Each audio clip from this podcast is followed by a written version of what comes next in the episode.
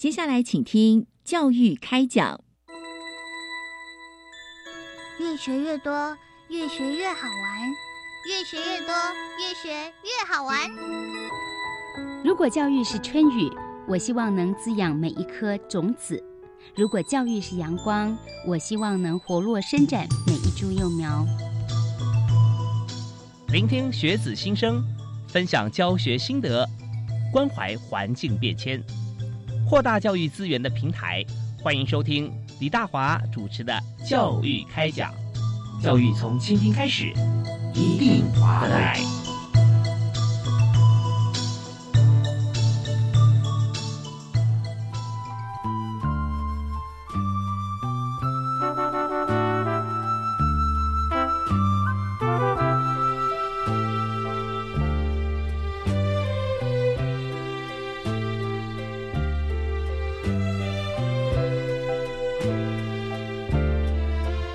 各位亲爱的听众朋友，大家好！非常欢迎您锁定我们的频道——国立教育广播电台，收听星期一跟星期二晚上七点零五到八点为您播出的教育开讲。我是李大华。那么在今天教育开讲节目里面，我们特别谈了一个这个议题啊，我们可以说它非常的严肃啊，但是呢，它却是在我们每个人生活当中啊，你天天都会碰到的议题。只是我们碰到这些问题大小事的时候，经过你的感官啊，眼睛啊、耳朵啦、表情啦，你接受到甚至触觉。那你怎么样把它转化不愉快的感受，把它转化掉？或者说情况它没有是非对错啊，没有对错啦，是非要有啦，没有对错。但是每个人他感受到的不一样啊，可能过往经验啊，或者自己的一些想法，而把它转成负面情绪的时候，哇，那这时候问题就真的是可能大可能小哈。那我们不要说可大可小，因为我们希望它有问题一定要很小，要化成零。这样的话是非常好的，但是这件事情做说来容易，做起来多难呐。那今天没有关系，呃，大华为你解释问题啊，但是我们来宾帮你解决问题。那今天请到一位非常专业啊，而且照顾所有朋友啊身心灵健康。我们为你介绍的是国立台湾大学护理系教授吴佳怡，吴教授，吴老师好。哎，主持人好，线上听众朋友大家好，我是吴佳怡，是非常欢迎佳怡老师哦。那我们每次大家尤其上我们节目啊，在教育电台学播节目访问您，听到你声音，我觉得心里有事的人就好一半了啊。对啊，非常亲切啊。那而且会真的呃聆听，然后回应，这些都是很重要的事情。所以我们在今天节目里面啊，我们特别是由教育部。呃，学生事务及特殊教育司哈所这个提供我们的主题就校园心理健康与自杀防治，那这是有因果关系的嘛，对不对？就是说心理健康通常我们就不会有想到轻生啊，像这样子。但是呃，如何让心理健康啊？那这件事情真的是非常重要。所以首先想请教吴教授啊，就谈就是说校园目前的这个心理健康问题啊，真的，因为他是。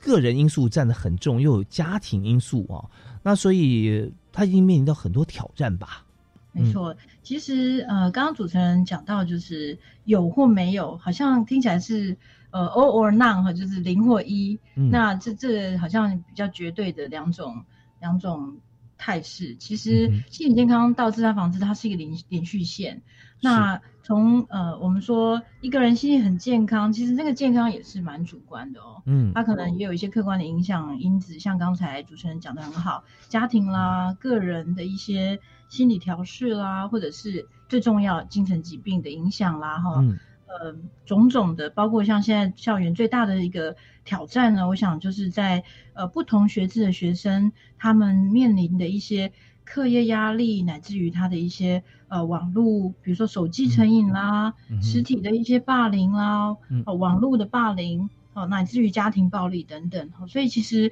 这些问题是谈不完。但是我们现在就是希望说，能够尽量是预防胜于治疗。好，那如果说我们是从心理健康的观点，当然我们都希望说是营造校园，大家可以呃去认识怎么样来营造这个学生。教师和乃至于整个环境的一个健康面，然后用预防的方式来预防这个自杀的发生，因为毕竟自杀的发生其实它也有很多我们讲就是呃警讯，好，它是有迹可循的。所以如果早一点的，我们就是去发现问题，那很多的这些，比如说呃自杀的一些呃问题背后，可能是压力跟调试。不良啊，它背后可能更重要有九成以上有可能是他的焦虑或者忧郁的本质。那这个问题可能都需要专业共同来处理。好，所以这个我想是就是一个最大的挑战的一个一个情况，这样子。是非常感谢吴佳怡教授帮大家来分析啊，就是说这整个是有迹可循的，而且有的时候是往往循序渐进的啊。那么，也就我们讲说，这个速记哈，这个也许你已经半年了，你甚至要花三年之爱，你才能把它治得好，好像，然后这非过正不足以矫枉，但是那种那种感觉。那我想提的一点就是说，刚听的感觉就是说，呃，好像这些部分哦，我们都可以，呃，在一般的公司啦啊，或者执行专案啊，就讲列管这两个字啊。那列管什么呢？就是它可能造成的因素，或者说它可能碰到的情形，好像都可以不止一样嘛。就一二三四五六七八，把全全部列出来。列出来之后，然后甚至已经变成一个量表的那种、那种、那种感觉，去检视一下，自我检视啦，或者说这个朋友、家人、老师、学生，是不是也可以用这样子的方式啊？先呃做一个没有伤害性的就就那种自我检视，我觉得这这对。刚开始的时候，一些状况是不是也会好像有点帮助？对，其实主持人这个概念真的蛮重要哦。那呃，我们要去思考的就是说，谁来做，然后有没有一个这样的一个简单的呃评估方式，或者说我常常说是关怀的工具。嗯，我们可以早一点的去知道校园有没有值得关心的的人。好，我刻意讲。这个校园的人，因为其实老师也会生病，同学也会生病，然后嗯，职员也是哦，所以其实校园的这个场域，其实我们现在谈到对象应该是多重的。那怎么样能够在刚刚提到说有没有一个简单的列管啊？其实我们呃一般呃校园其实有这个校安三级的一个通报以及管理哈，所以确实学校本身现在在教育部的制度下就已经有这些蛮好的基础。那再加进来，就是说，怎么样能够在所谓的呃自杀防治这个议题上，我们知道说，它是一群比较呃在这个冰山底下的族群，好，因为毕竟它不容易被发现，嗯，哦，所以刚刚讲到这种早期的去筛检或者是去关怀啊，乃至于把这一个族群找出来，然后我们可以早一点的连接到校内外的专业，包括心理。好，心理师，还有医师，还有就是精神医疗的团队，这都非常重要。因为毕竟刚刚讲到那个家庭问题，他一定就是需要加那个专业的啊精神医疗团队，或者是说在他的这个疾病下，好，他不一定是精神医疗，但是我们要去了解他到到底问题怎么了，哈。所以那个确实有这样的工具，好，我们叫做。心情温度计这是其中一个例子。哦，是。心情温度计它就可以早一点的，像我们现在在教育部的这个一个手册里面，它就有提到，呃，我们希望说从早期的去了解，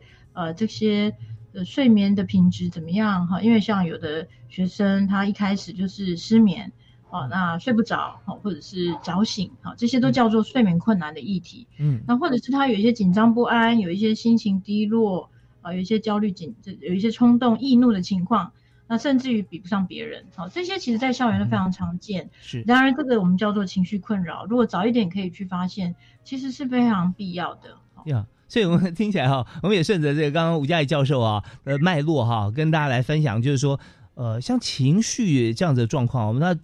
到。终极，他情绪已经没有办法控制哈，已经走向这个轻生之路啊。那这我们讲说冰山，就是他在冒出头看到上面的冰山哈。但现在好像发现一些更值得大家去思考的，或者说去关注的事情，就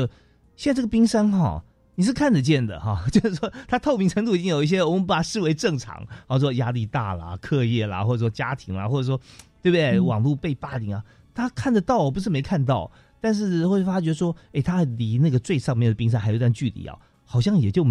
也就觉得说，哎，视为社会当中的一个正常的现象之一啊，只是稍微危险一点点那种感觉。我我对于那个要关怀的部分，觉得说，哇，那我们看到是不是更应该怎么做哈？那这方面，我我知道，我我有那种图像型的那种那那种描述哈。对，老师，那这方面是不是可以想象啊？对，而且就是说，我们可以从呃，像自杀的人数这一方面，就是他就是真的是冰山最上面哈被看到，但是已经来不及，好可惜。那我们是不是可以从这个自杀人数啊通报的这个数字，我们来反推呃冰山以下或者说这些行为，我们怎么样能够发掘或给他们正向的帮忙？嗯，没错，呃，大概一个数据让大家有一个概念了哈。我们台湾在呃前年，因为现在是要讲一一零了啦哈，一一是去年嘛，是那去年的数字呢，呃，在我们国家统计是要到今年六月才会出来，嗯，所以我们现在最新的数据是一百一十年哈，台湾呢一整年大概死亡的这个十五到二十四岁青少年大概是一百九十六位，我们就算他两百好了。啊，一九六是那个数字，但两百位一年，哈，就是这个族群，这个数字大家可能觉得说，哎，好像不多哈。但是呢，我们如果去算了这个全国的这个自杀死亡率啊，它大概是十万人口的九点六，它已经来到了过去二十年的最高峰。是，就是说用这个族群，因为我们知道现在少子化嘛，嗯，所以它的这个总数也慢慢减少，所以它的比率呢，整个都升高。好，那所以为什么在过去的呃，从大概一零七年开始，这个趋势就一直往上升，一直到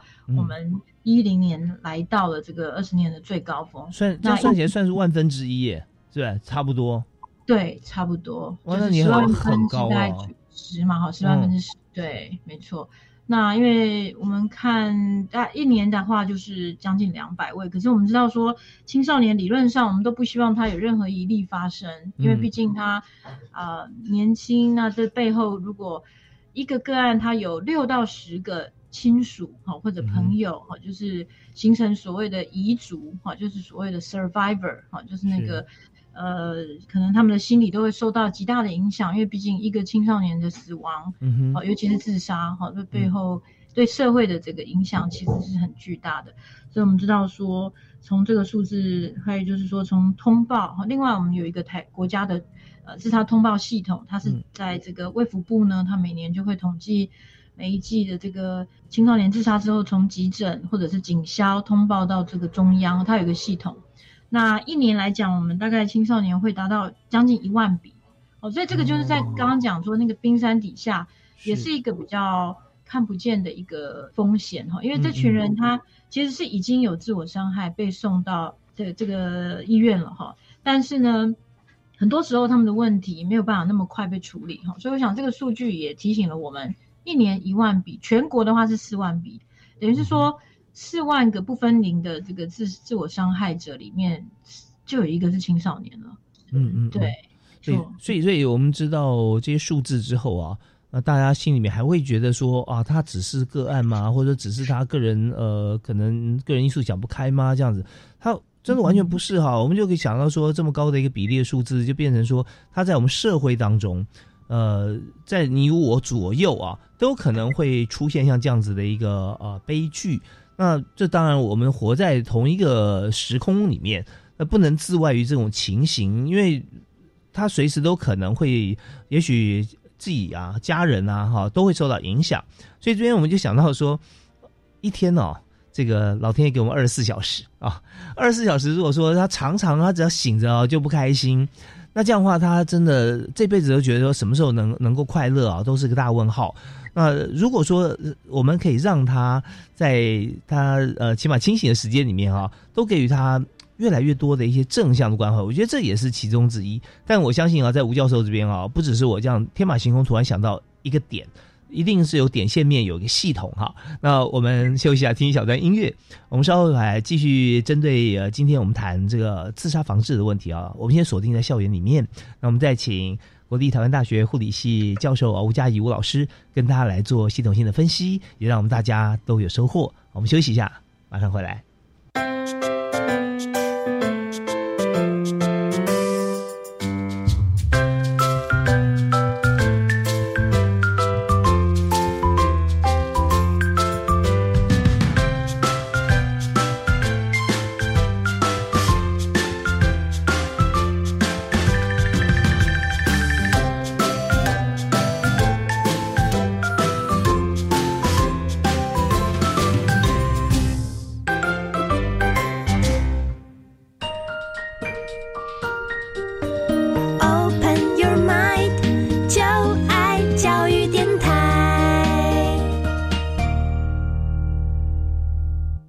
所收听的节目是在礼拜一跟礼拜二晚上这个时段啊，七点到八点钟为您在国立教育广播电台播出的教育开讲，我是主持人李大华。那么这今天节目里面啊，我们特别在呃这个大家觉得说好像。年节过后开学啊，这些都一片欣欣向荣啊，蓄势待发过程里面啊，那我们知道说还是有一部分啊，真的是少数，但是我们不能忽视的朋友，他心情一直好不起来，那但最后走上不归路。那我们今天就要谈啊，锁定在校园健康与自杀防治啊，那心理健康这件事情啊，跟这个呃走向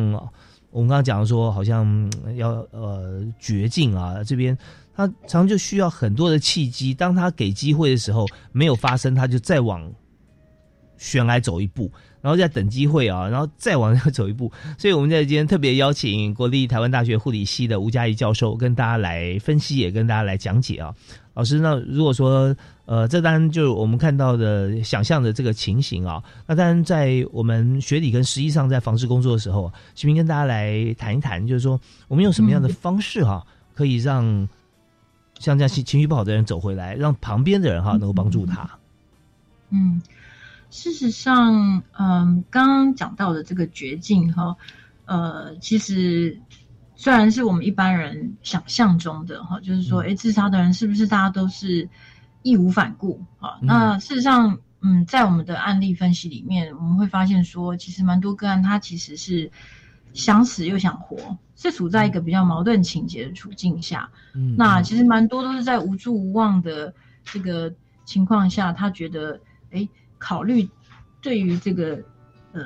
用这个方法哈，能不能够解除他的痛苦？所以其实蛮多，不管我们刚刚谈到说，可能是教师，可能是学生呢，我们其实都要去多一分的一个关怀。那因为现在其实。诶，社会上的这个忙碌，每个人都好像很忙碌，老师很忙，然后学生可能也很忙，忙着补习，忙着家里哈，家里可能诶，这个这个父母有很多要求啊。嗯，那我想就是在这么忙碌的这个呃生活底下，有没有可能就是说大家可以互相的去关怀一下？诶，每天呃这个同才之间或者是师生之间，比如尤其是老师对学生了哈，我觉得现在校园其实。嗯，毕竟还是蛮强调这个学业至上哈，这样的一个一个氛围。我想我们应该，呃，全台湾大部分的学校是这样哈，不分这个国中到到高中哈，都是这样。那但是我想这个部分是第一步哈，就是说我们有没有可能先去理解，其实自杀或自我伤害，哦，它其实就是背后代表着他有一个需要被帮忙的一个警讯。好，所以本身如果校园有已经到了这个比较绝境、比较极端的一个一个手段的的对象哈，不管他是谁哈，嗯，那这应该都是一个我们比较需要去了解，以及不要去贴标签，然后可以去嗯用比较是校内的一个比较专业的力量哈，他基本上就是说同才不要以为说哎他去。他去这个辅导中心，他去辅导室哈，因为其实很多国中的学同学就会觉得说，哎，这是不是代表他心理有问题哈？嗯，那会直接 jump to the conclusion 哈，觉得说，哎，结论就是这个人有问题。好，那这个是一种呃，也是一个第一步，在校园的态度上，我们都希望说先有的一种去污名化的一个做法哈。嗯，那其次才是谈到说，哎，那我们怎么样能够再进一步去。发现哈那些比较是处在还没有到自我伤害或者还没有到那么严重的程度，但是可能他已经处在所谓的情绪困扰的一个阶段哈。那所以，我我想应该是呃分不同的这个阶段或者对象的一个严重程度好，那我们可以去提供他一些正确的方向。哦，那所以刚刚提到说呃有一个工具是重要的，因为好过于说我们完全没有一个武功秘籍可以去。去接招哈，因为 像这种校园情绪困扰的人，我们都不知道说到底谁是忧郁，谁是焦虑，对不对？那那专业的判断，那其实我们一直提倡，因为在目前呃台湾自杀防治学会跟全国自杀防治中心，他们发展的很多呃这个手册，包括像教育部的这个手册，也是由他们来主主办哈，就是委办这个计划。那也把很多多年的经验，呃，这个中心已经十十几年了嘛，哈，是已经迈入十十七年了。那就是这么多年经验，把它放在这个手册，就是告诉校园说，哎，其实一开始就要先用一个呃辨识，可以是主动的辨识，然后主动的关怀，再接到后续的一些呃所谓转介。好，我们所以我们喊一个一、二、一、三转介这样的一个口号。哦，OK，好啊，那呃，但我们在这整整个关怀的过程当中啊，那沟通绝对是非常重要的啊。然后，而且在还没有真的到那个门关起来之前，我们就要先把门变大一点哈，那才可以挤得进去跟他讲讲话。可是我也发现一点哦，就是有的时候在过程中也不知道谁造成的，彼此之间可能会变成问号王跟句点王啊。就问问题，他就自私回答，然后说：“哎，怎么样？今天这次考试怎么样？”啊，再说啦，啊，就没了，或者说呃，就这样啊，类似像这呃像像这种。对答可能已经变成一种知识的习惯，它可能存在于各自不同身份的人，哈，老师跟同学、家长跟跟子女，对不对啊？特别好像现在年轻人就是常常会据点他的爸妈，哈。对啊，那有时候想说啊，我们就应该多关怀啊，多跟他沟通啊，可怎么讲，怎么问问题啊，或怎么样带起来啊，会有些不一样。我觉得这真是大考验呐。对对，真的。所以其实，嗯，我觉得大家。所讲的，就是说陪伴是陪伴子女很重要哈。这个我觉得从家庭的层面来看，呃，我我我觉得也我自己其实也也蛮有感于，就是说家长的陪伴，其实对于小孩的一些心理上的发展过程，那个蛮重要，是要去掌握。那如果说可以做到在这个相当时间的陪伴，我觉得至少你可以去，就是口头上不一定要讲太多话，但是那个。哦，至少这个身体的陪伴，然后，呃，就是让他知道说，哎，有有一些像，比如说陪小孩做一些复习啦，然后就是，哎，让我我自己觉得这个蛮重要的。是，就是有我们在一起的感觉，我们一起来面对啊。然后一起来一一起来打拼啊那种，那当然如果说兴趣哈可以有点相同哈，有时候甚至可能一点呃仪式性的半半半强迫，好像说哎我们家就定下来每年要爬一座山了哈，或者说 对每一季要去哪里一次了啊，那这样的话就起码时间在一起啊，那呃好像经历过共同的一些环境，以后也变成独有的记忆。哎，那也是对哦，对，可能也也是还不错的一种选择。那我们这边再稍微休息一下，我们稍后回来呢，我们再请今天的特别来宾，国立台湾大学护理系的吴佳怡教授啊，跟大家来分享。刚刚讲到说，哦，我们在这个呃。进行好像说呃恳谈啊发发现啊或给予一些呃温暖关怀协助的时候，那在不同的角色里面啊或学校呃都会可能有不一样的方式。那特别是除了学生以外，那校园里面呢还包含了老师还有呃教职员工嘛啊。那这时候呃我们该怎么样来进行啊？我们休息一下，我们稍后回来请教吴老师。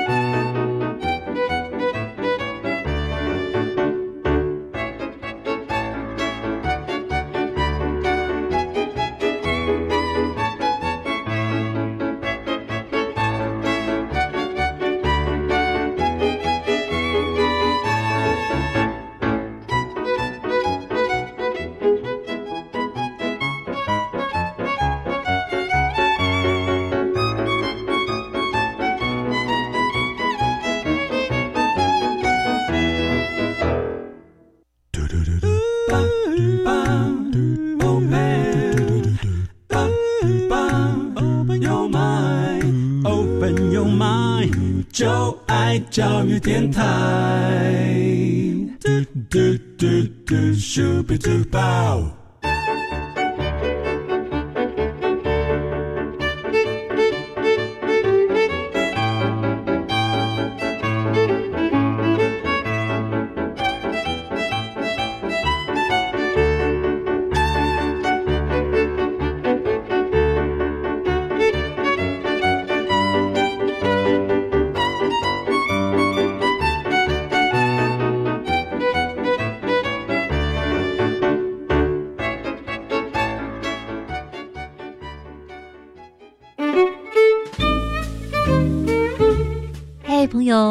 喜欢每一天为自己加一点轻松品味吗？想了解最新正康的生活实用资讯吗？我是主持人端端，每周一到周五下午三点十分到四点，跟着音乐发烧摆动，让端端为你特调美好的生活提案，一起轻松玩学。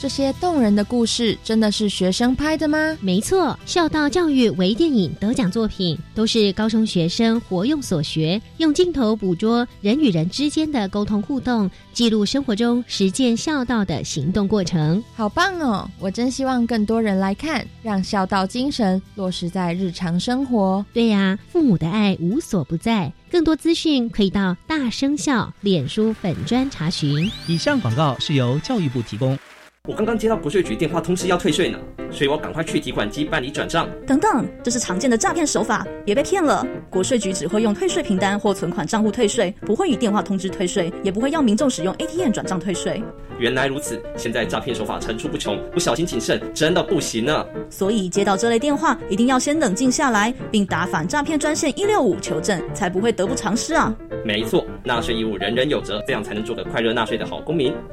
财政部台北国税局关心您。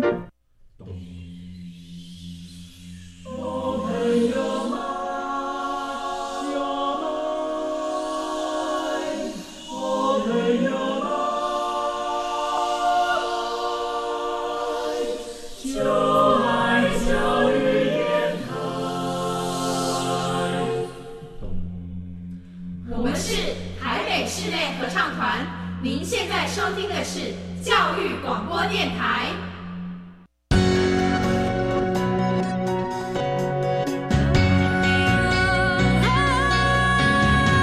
Open your mind，就爱教育电台。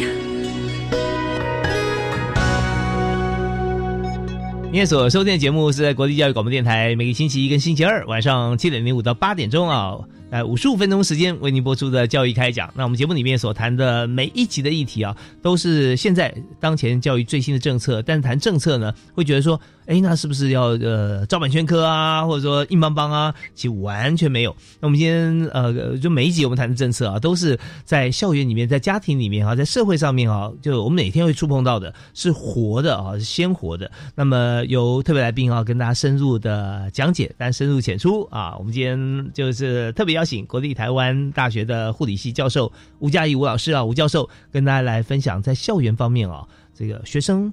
老师啊，那还有家长啊，教职员工生家长，那呃，在心理方面如何啊，让大家都开心、健康啊、快乐。所以吴老师，这你每天都有负责这么大的重责大任哈，给我看你非常的自在跟开心啊。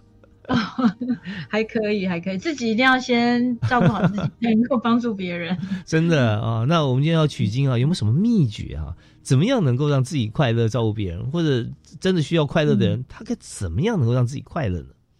呃，忙而不烦，就是你要保持一个充实的工作生活，还有家庭生活。就是其实我都蛮忙的，嗯嗯，因为那个业务非常非常多，因为我要教学，然后研究，还有服务。我觉得其实忙，但是把它安排好，倒是还蛮有成就的。是，然后就是可以兼顾到，呃，像比如说照顾个案，因为我们在临床上有一些的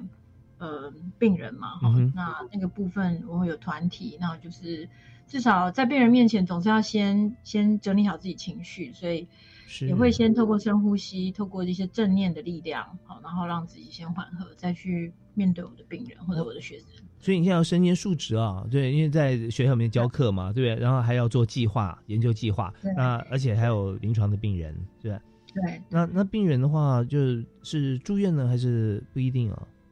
呃，有包括住院跟门诊。那因为病人那部分比较是教学的过程中会带着学生去照顾病人，好，那所以其实我们接触到病人的角色比较是站在一个呃，就是教师辅辅助我们的护理系学生去照顾病人。但同样的过程中，当然我们也会直接去跟病人做会谈，了解很多他们的一些痛苦的面相哈。所以其实那个部分我们都会真的是需要蛮多的耐心去倾听，然后专业去理解，然后进而跟他们一起讨论一些的应应策略，这样子。是，但除此之外呢，大家不要忘记了，还有个家庭。对不对？所以蜡烛现在起码四五头烧了啊。那可是我们讲说蜡烛几头烧这件事情啊，他们讲哎呀好辛苦哦。可是你真的去面对一位他很乐于他工作，而且非常忙碌的人说啊你辛苦了，那对他来讲是一种打击啊。因为他在做他自己喜欢的事情，他一点辛苦都没有啊，他享受这种成就感，会累是一定的。但是你说那种心累哈，如果是这样子的话，那才是好像真的是很无奈。可是真的像吴老师，我相信啊，成就感这件事情对你跟对一般人来讲都是非常重要，对吧？嗯，真的蛮重要的。所以其实工作本身也是一种保护因子。但是如果今天是一个比较有这个忧郁倾向的人，或者是他比较神经质的人。那工作上的一些挫折，可能他会比一般人更敏感，就会被放大。所以其实我们刚刚谈的那个精神疾病的概念，其实就是说，它是也跟个人的性格，也跟个人的一些呃这个疾病因素有关。所以其实这个疾病一定要被去除，才有办法先离苦再得乐。啊，是，所以这是有顺序的哈。如果说苦没有离，你先得乐，那苦上加苦哈。就像那个，哎，寒假如果有作业的话哈，你就不写，然后等到就先去玩，玩到最后一天，那那你苦就加不了多少倍。对，所以心理层面也是一样哈。就像你刚提到说，有些是性格哈，个性的问题，就是他看什么事情都是比较负面，比较担心，呃，比较容易容易激动，或者说喜欢玉石俱焚的想法，这样这样。他怎么样能够离苦？就是他想得乐的过程当中，似乎他把自己陷入困境或很苦，他才会享受到中间那种就是不成功啊那种感觉。对，那我不知道说临床上会不会有像这样子的一个一个一个分析，然后碰到像这样子的 case 要怎么做呢？主持人这个问题问的蛮好的。哦其实我们在临床上，如果进入到呃医疗。当然，最重要就是说要把那个疾病的问题先做一个精准的判断，然后再予以去除。怎么去除？当然就是透过我们的一些医疗专业，呃，跨领域的专业人员，比如说社工啦、心理师，还有我们护理师，还有呃精神科医师。我们是一个团队，在医院来讲是这样，在诊所来讲也是啊。目前其实坊间很多的这个精神科诊所，他们会跟心理师有一些合作。那所以离苦的过程势必一定要。听专业的话，要乖乖听医生的话，是真的。那还有就是，哎，护理师也常常会接触，因为护理师是最长期接触病人的人嘛。哈，那所以这个部分我们都会比较建议，就是说，如果真的你也愿意去寻求医疗的帮忙，那么请你就是一定呃跟医生有好的讨论，跟一个比较清楚的目标。好，那如果医生很忙，我想身为呃这个求助者的角色，我们也要去合理的。让他知道你到底苦在哪里哈。那如果那个苦是可以予以沟通跟去除，我想这个就是呃一个得乐的一个一个开始哈。我觉得这个是蛮重要，所以一直在强调就是说，因为很多大众对于精神医疗可能还是会有一些担心、害怕或者误解，即便去看了呢，哎，那个药物也很害怕，不敢吃哈。但是我们知道说，医疗上我们帮助过许多人，其实是。如果能够好好配合，它的结果通常是相对比较好的。是是是，这也是我今天要提问的一个问题啊，因为我们在治疗的过程当中，有心理上面的一些方式，也有药物的方式嘛啊。那是不是心理方面，就像呃有需要被呃治疗的时候，药物一定是必要的吗？呃，你们知道说精神疾病的种类有上百种，嗯，所以其实它没有那么单纯，但是医师会去判断。如果说医师强烈建议要吃药，那当然就是说药物它其实是短期去舒缓他那个那个锁住的大脑哈。有一本以前读过一本书，就是在讲那个强迫症的大脑，嗯，它就像是被 lock 哦被锁住了，对，所以那个比喻我也觉得蛮有趣的，就是说那个呃加州大学的教授他就会用这个比喻去告诉大家说，那你要吃药先松缓一下，然后同时他也辅以一些团疗。或者是一些个别治疗，好，那所以目前国际的证据都是指出说，它一定是药物加上非药物，那这个非药物一定就是包括团体以及其他哦很多的这个呃各种呃这个心理治疗的疗法，好，那或者是说甚至也有另类的疗法，像比如说有的人就适合芳香疗法啦，或者是园艺治疗啦，哦，或者很多的，甚至宠物疗法啦等等，啊，非常多，在这个现在都有很多的讨论这样子。或者有时候运动也是还不错的一个方式，运动很重要，很重要哈。其实是它的重要性是高过于刚刚讲的另类疗法了，因为医生一定都会提到这一部分。那其实，怎么样能够有一个？这个动态生活不是完全就是躺平的生活，很多都是 躺在床上啦。然后真的严重的忧郁，其实就是他就是粘在床上。因为我们在临床上看到蛮严重的，通常像比如说中老年的哦那种重郁症，他其实是不会想动的，因为他提不起劲来做任何事。那大家不要误解说，哎，他就是故意啊！你看他人好好的，可是都不动，那叫做疾病的因素了。哦，所以就是说也顺便。就是让大家知道，说那个疾病它本来就是需要去治疗。那如果你在那个阶段只是陪伴，只是跟他讲话是没有用的。他药物下去才会才会先舒缓，好像我们刚刚讲，就是先解套，先他锁，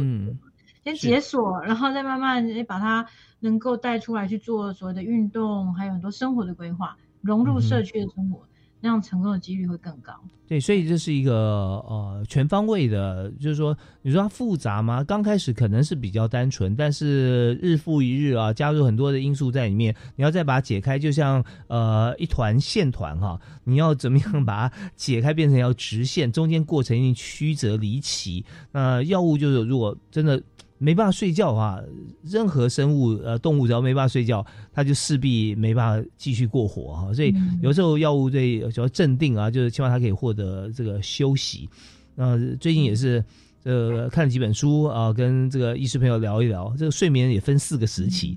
每个时期不一样功能，对 很多东西。那会有时候是要修复你的器官啊，神经系统啦，啊，这快速动眼期可能你要搬运你的。你的记忆从你的暂存区搬到永久记忆区啊，这都需要睡眠。如果没有睡眠的话，真的很痛苦。呃，我们在今天我们特别邀请国立台湾大学护理系呃吴佳怡吴教授跟大家来谈，呃，怎么样来让我们心理健康？但自杀这个部分啊，是最终的一一个。呃，最后最后的一个呃部分哈，我们一定要把它防治住哈，要救救回来。那我们再听一小段音乐，回来之后啊，我们继续来针对我们刚刚提到的几个情形。那呃，当然我们知道临床上面有很多呃，都是都是个别，一定都有多少差异哈。我们看是不是可以请吴教授来帮我们举几个例子哈。概括性的一个例子，然后大家可以了解，如果碰到什么样情形，在旁边的人大家可以怎么做哦，可以不要太紧张，呃，但是呢，做哪些事情是最重要的啊？我们休息一下，继续回来请教。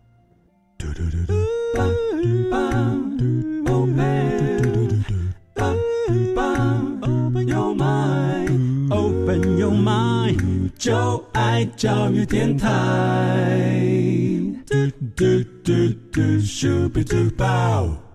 现代人啊，我们住在都会区里面居多啊，大家也都是这个飘来飘去啊，北漂啊，南漂，中漂。现在现在到处漂啊都可以，因为呃，我们的这个科学园区啊，这到处都有，所以这些大家也寻求，这是台湾现在越来越倾向主流的一个工作。当然，在科技公司，不见得你要做工程师而已啊，哈，有很多职务可以做。那我们要讲的是说，在一个这个工商业社会发达的一个情形底下啊。呃，会发现说人跟人之间接触啊，越来越这个真人对话越少了，都是用手指沟通啊，呃，打打那个 text 啊，这个打打打文字，或者说怎么样这样。那这出现一个现象，就是温度降低，呃，社会的温度降低。那么，当你已经失去沟通能力的时候，或不熟悉怎么沟通的时候，而你又很需要别人来帮忙。那就出现很大的问题。所以今天呢，我们在节目里面有特别邀请国立台湾大学护理系的教授吴佳怡吴教授吴主任哈，来跟大家来谈，就是在工作上面，然后我们在学校校园里面，我们触碰到这么多的这个自杀的问题啦，哦，还有心理不健康啊，哦，造成很多社会的状况跟学习的情形。所以老师，我们在最后我们做教大家怎么样系统性思考之前啊，我们先举几个案例好不好？呃，什么样情形是现在比较严重或我们需要帮忙的？OK，我想，呃，校园目前的这个青少年的心理健康的一些问题哦，其实蛮多面向的。那比几个比较典型的，我想还是要提醒，就是跟这个呃网络成瘾或者是说是那个游戏成瘾的部分，因为游戏它不见得是一定要上网，它有些可能是内建在那个手机或者平板上的。嗯，是。那因为年年龄越小的孩子，他可能自制力越越不足，所以变成说可能有些案例，他可能就是说他呃游戏都喜欢那种飞翔游戏。那小小的年纪啊，哈，他可能才高年级，就是说，哎，这个压力很大，他就是想要像那个游戏的主角一样用飞的哈，就真的飞，从从高楼就飞下来了哈，十几楼就飞下来。那主要是提醒着父母，就是说那个呃成瘾这个议题哈，在我们现在社会上要怎么样去预防了哈，就是早期可能在使用的时间上哈，我们可能真的要很注意。呃，特别是那个隔代教养，现在很多阿阿公阿妈可能就不会去限制他时间。哦，对，有的时候真的是，呃，说他他溺爱，他就觉得说他安安静静在那边多好，他自己就玩他的东西啊，也不吵不闹，可是却就是说他就不能没有嘛，啊，就不能没有。就我觉得有有时候想想哈，就现在的电玩或 game，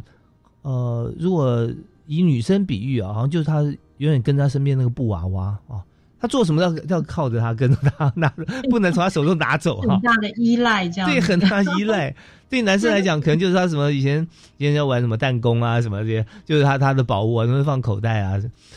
很不一样哦，那社会转变，然后儿童儿童青少年他们确实就是更多都在仰赖这个三 C 产品，这是真的。对呀，像大人的话，如果把手机拿掉，我看也疯了。哦，因为它里面有很多包含他的他的钱包啊什么在里面，倒不是他电啊，就是说他他就就是一个一个必需品。那可是对于小朋友来说，或者对于青少年来讲哈，那有时候像它上面会出现什么样的状况啊？那会变得甚至他变得像忧郁啦，或者甚至轻生，它里面已经像你刚刚提到的像网络霸凌啊啊，这些都跟我们的现在使用的像这样的载具有关系了哈。对，没错，刚刚主持人提提的蛮好，就是也比较担心，因为其实网络的成瘾不见得它只是呃玩游戏，它有可能是购物啦，它有可能是上一些的网站，比如说聊天的网站啊，社群媒体平台，那里面可能也有呃比较极端的，就是一些就是呃。就是这种比较是负向取暖，就是他们可能是相约自杀的平台，这个在日本哦蛮常见。那所以在台湾，我觉得就是说父母真的要呃早一点的去关心，呃特别是那个呃你有给他手机，然后又没有去管他，那真的很危险。因为那一旦他真的成瘾了之后，要拿掉真的就很困难。所以这边也是呼吁，就是说。我不晓得线上的父母们，你们怎么样是给孩子这个开放，让他有这个手机或者甚至就是上网的一个权限哈？那这个部分我觉得大家可以思考，就是时间的管制是第一个哈，可能一天真的不能超过两个小时。那因为在学理上可能就是超过四个小时，而且持续的使用好，然后它是导致这个导致这个在。呃，生活上呢，它会影响到他该做的事情，哈，就是生活功能受到极大的影响。这已经是一定就是要早一点的，就要去咨询咨询这个专专科的医师，然后在精神科是常处理这这一类的事情，尤其是儿童心理，呃，这个儿童精神科的医师，我们叫儿心的医师，哈，他们就是呃处理蛮多这个部分，不过大部分还是在社区了，哈，因为很多都已经很严重，他们已经带不到。诊所或者医院，他已经带不出去了，因为他就是都待在家里。那我觉得这部分，我自己真的也也蛮有感于，就是这个问题，真的如果现在现现在线上的家长，你有遇到这样的困扰哈，我觉得就是说，不妨就是说，一则当然，因为我有被问过，然后有一个家长他曾经问我说，他的小孩他都没有办法带出去，然后小孩就是说。任何人、任何这个亲戚讲，他就是都不出去，他在家就是花了很多时间在玩他的东西。嗯哼。好，那在那个阶段，我想，当然一则就是说，他表现出来一定就是，比如说睡眠的问题，然后一定有一些的冲动、易怒啦，或者焦虑这些的倾向。嗯。好，那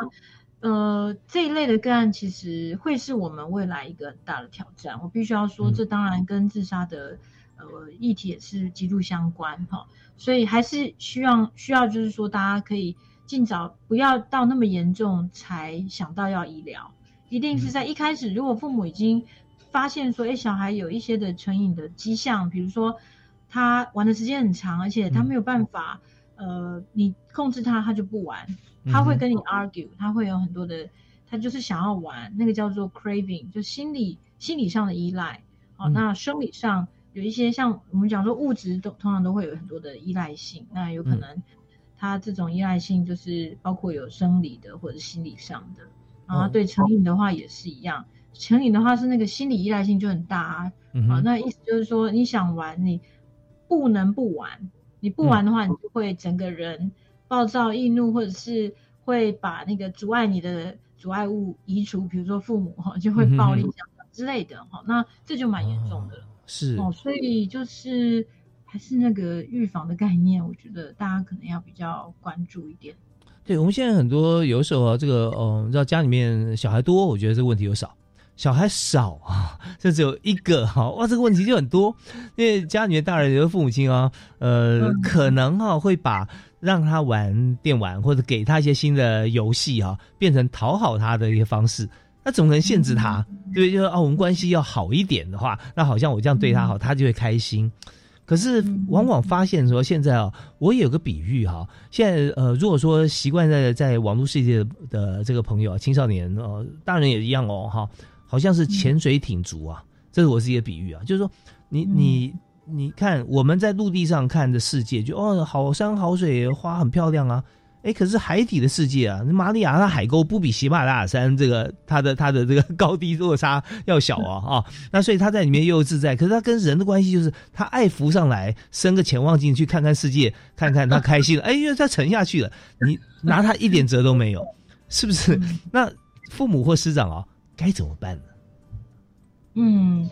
所以我想是可以有一些的。呃，平时的关怀跟跟一些的沟通，像刚刚主持人提到，真人沟通都大家都减少了，那所以其实我们就是要去增加那个接触的机会，哦，那所以除了呃设计一些的休闲娱乐活动、运动一起的亲子一起的，然后再借这个机会去呃关心说，哎，学校发生什么事，或者他自己在这个手机的世界里、网络的世界里。去了解一下，哎，有没有什么好玩的哈？稍微跟他一起玩看看，也是一个技巧，很用尽心机这样子。但这人沟通呢，再来就是说有一个武功秘籍嘛，我刚刚讲到就是心情温度计哈。那因为它里面我们用五加一个题目哈，就是五个题目是去了解他的一些情绪困扰。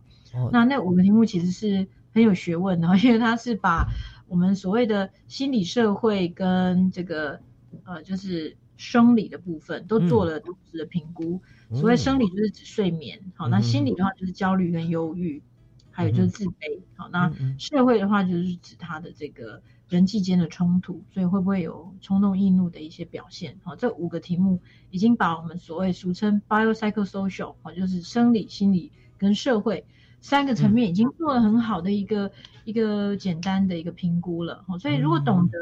用心情温度直接去关心哈，那各位听众如果有兴趣，当然都是可以 Google 一下心情温度计，它现在也有 APP 版哈。那我通常就是说用呃融入这个生活对话的部分哈，我就关心我要关心的人，比如说像我也有问过小孩哈，那个最近睡得好不好啊，睡得怎么样啊？那它里面其实我们不会比较不会用这个 Yes or No 的题目。哦，所以你直接问他说，哎，嗯，有没有有没有什么睡眠困难？哈，那是什么样的状况？然 后后面这个就是比较是开放式的，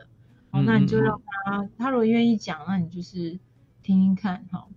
那慢慢从这些的对话，那第二个题目就问他说，哎，你有呃最近这一个礼拜当中有没有因为这个紧张不安，好让你感到困扰？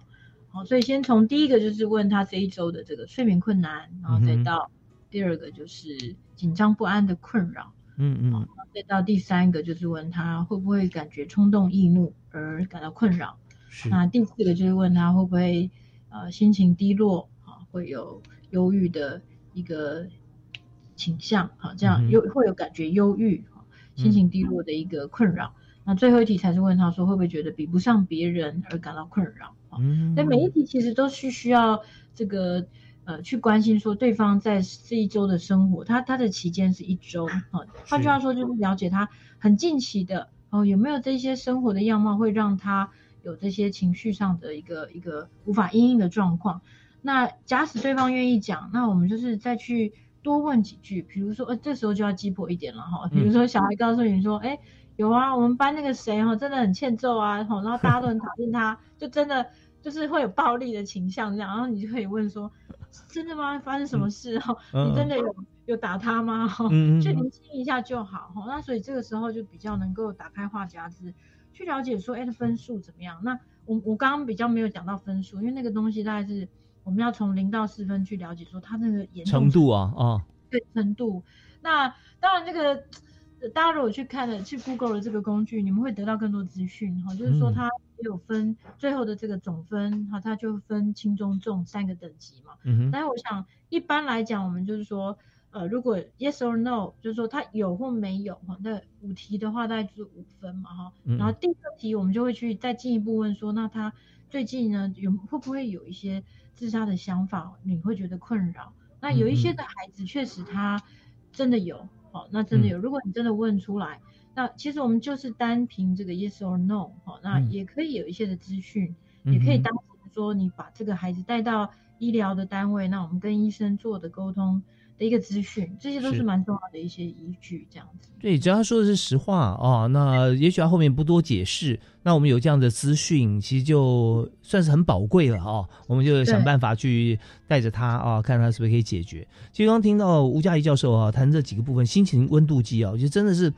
这非常重要啊。在问别人之前，我们自己可以先问一问了啊。哎，我昨天睡得怎么样？如果睡得好的算了嘛哈，睡得不好，你要想想看你为什么睡不好啊？那当然还有就是说会不会紧张不安呐？会会不会冲动易怒啊？心情有没有低落？会不会忧郁？其实这些如果有的话，它都是有原因的啊。就为什么易怒？谁惹你了？或你你什么事情做不成？或你心情为什么低落？你碰到谁碰到什么事紧张？那最后人际冲突有没有跟谁？为什么？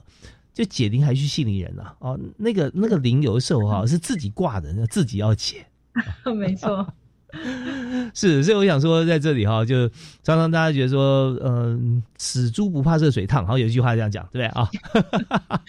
就再多不愁啊啊，你欠债欠太多了，你也不用还了，但是最后怎么办呢？还是得面对解决。最后有时候太多负面，就就会走向轻生之路。那那个时候就真的是不知道是谁推的，自己呢还是他人？所以我觉得真的面对是最重要的事。那我们今天节目剩下最后大概差不多一分钟、一分半左右时间，我们就是请吴佳怡教授啊跟大家来做个结论？啊，那呃，我们讲到这边，所有武功秘籍也抬出来了，那我们也希望说大家真的去好好正视像这样子一个情形。